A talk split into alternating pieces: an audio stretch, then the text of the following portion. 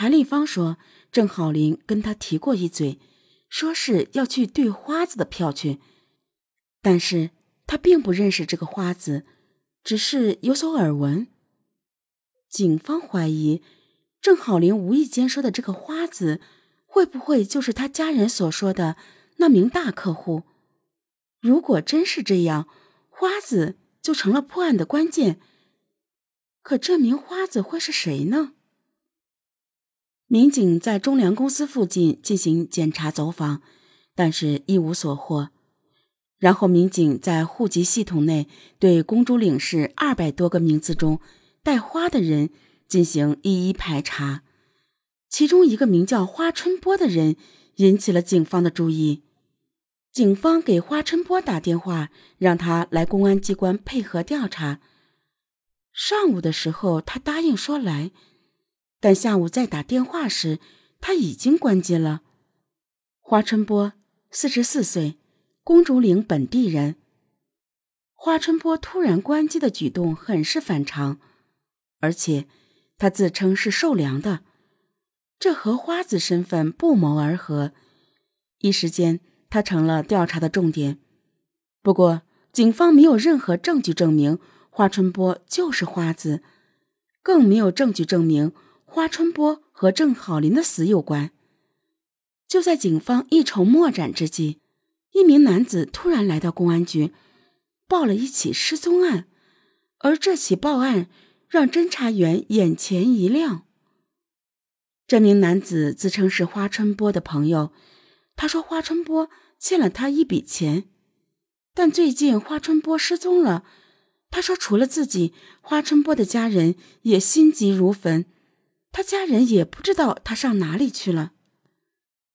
针对这名男子的报案，民警以调查失踪人口为由，来到花春波家里。花春波的闺女说，从二月十五号上午就不知道花春波干什么去了。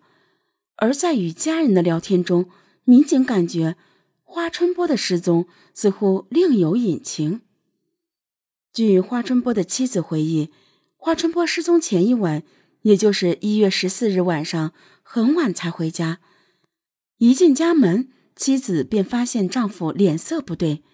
花春波说自己在回家的路上遇到一名搭车的人，不料对方上车后便拿出刀要实施抢劫。花春波出于自卫，打伤了抢劫的人，并将对方推下了车。妻子说，第二天早晨天还没亮。丈夫就在家里四处找钱，妻子在家里给他找出了三千多块钱，问他够不够，他说差不多了，然后拿着钱就走了，再也没回来。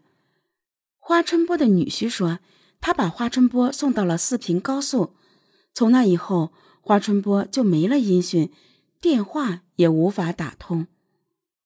花春波失踪了，对警方来说，这既在情理之中。也在意料之外。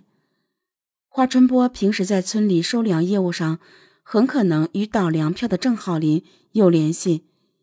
花春波也许就是警方苦苦寻找的花子。但是对于花春波突然关机，他的家人却有另外一番解释，那就是花春波在回家的路上遭人抢劫，他失手将人打伤之后，并没有报案。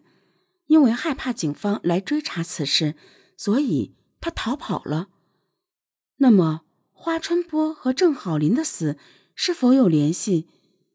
就在侦查员努力的排查时，一个遗留在现场的小物件重新进入了警方的视线，而这个发现彻底改变了侦查思路。原来，警方在现场发现了一个黑不溜秋的东西，不算太大。感觉这个东西应该是个汽车配件。通过排查，这个小部件被认定为是汽车内顶灯的开关。结合现场遗留的坐垫套，警方判断它可能来自一辆老式捷达轿车。那么这辆车会和花春波有关吗？在警方找到确定的嫌疑车辆前，一切只是猜测。